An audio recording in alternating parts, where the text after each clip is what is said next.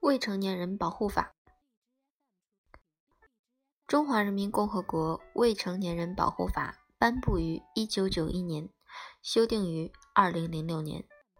二零一二年第二次修订。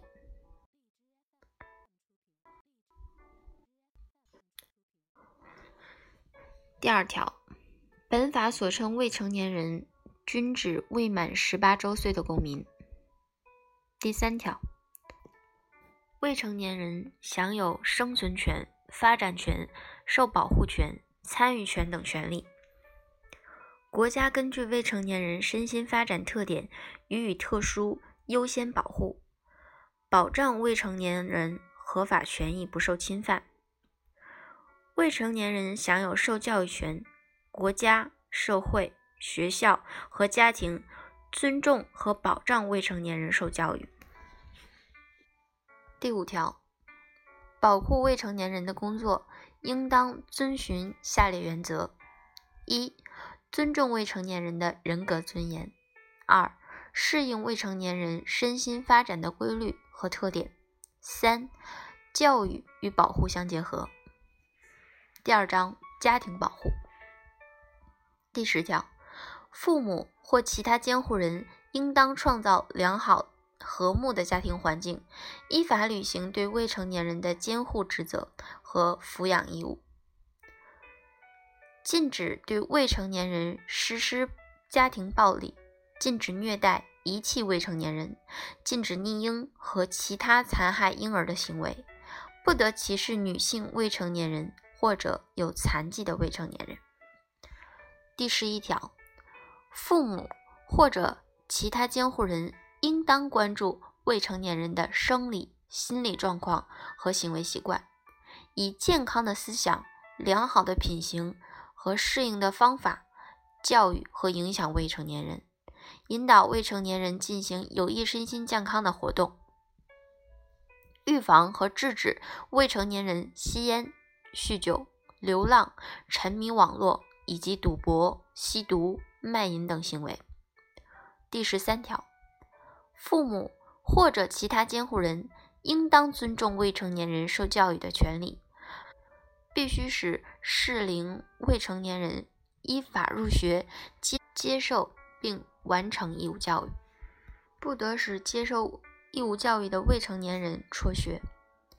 第三章学校保护第十八条，学校应当尊重未成年学生受教育的权利，关心爱护学生。对品行有缺点、学习有困难的学生，应当耐心教育、帮助，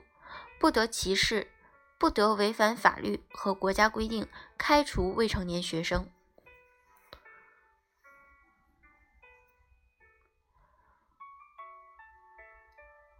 义务教育法中第二十七条，对违反学校管理制度的学生，学校应当予以批评教育，不得开除。第二十一条，学校、幼儿园、托儿所的教职员工应当尊重未成年人的人格尊严，不得对未成年人实施体罚、变相体罚或者侮辱人格尊严的行为。第二十三条，教育行政部门和学校、幼儿园、托儿所应当根据需要制定应对各种灾害、传染性疾病、食物中毒。意外伤害等突发事件的预案，配备相应的设施，并进行必要的演练，增强未成年人的自我保护意识和能力。第二十五条，对于在学校接受教育的有严重不良行为的未成年学生，学校和父母或者其法定监护人应当互相配合加以管教，无力管教。或者管教无效的，可以按有关规定将其送到专门学校继续接受教育。第四章社会保护第二十八条，各级人民政府应当保证未成年人接受教育的权利，并采取措施保障家庭经济困难的、残疾的和留人口中未成年人不教育。第三十六条。中小学校周边不得设置营业性歌舞厅场所、互联网上网服务营业场所等不适宜未成年人活动的场所。营业性歌舞厅、娱乐场所、互联网上网服务营业场所等不适宜未成年人活动的场所，不得允许未成年人进入。经营者应当在显著的位置设有未成年人进入标志。对难以判明是否已成年的，应当要求其出示身份证件。拓展。中小学、幼儿园安全管理办法第五十二条，文化部门依法禁止在中学、小学校园周围二百米范围内设立互联网上网服务型营业场所，并依法查处接纳未成年人进入的互联网上网营业场所。工商行政部门依法查处取缔擅自设立的互联网上网服务营业场所。第三十七条，禁止向未成年人出售烟酒，经营者应当在显著位置设置不向未成年人出售烟酒的标志。对难以判明是否已成年的，应当要求其出示身份证件。任何人不得在中小学、幼儿园、托儿所教室、寝室、活动室和其他未成年人集中活动的场所吸烟。饮酒。第三十八条，任何组织或者个人不得招录未满十六周岁的未成年人，国家另有规定的除外。义务教育法中第十四条规定，禁止用人单位招收应当接受义务教育的适龄儿童、少年。第三十九条，任何组织或者个人不得披露。未成年人的个人隐私。第四十条，学校、幼儿园、托儿所和公共场所发生突发性事件时，应当优先救护未成年人。第四十三条，县级以上人民政府及其民政部门应当根据需要设立救助场所，对流浪乞讨等。生活无着落未成年人实施救助，承担临时监护责任。公安部门或者其他有关部门应当护送流浪、乞讨或者离家出走的未成年人到救助场所，由救助场所予以救助和妥善照顾，并及时通知其父母或者其监护人领回。对孤儿无法查明其父母或者其他监护人的，以及其他生活无着落的未成年人，由民政部门设立的儿童福利机构收留抚养。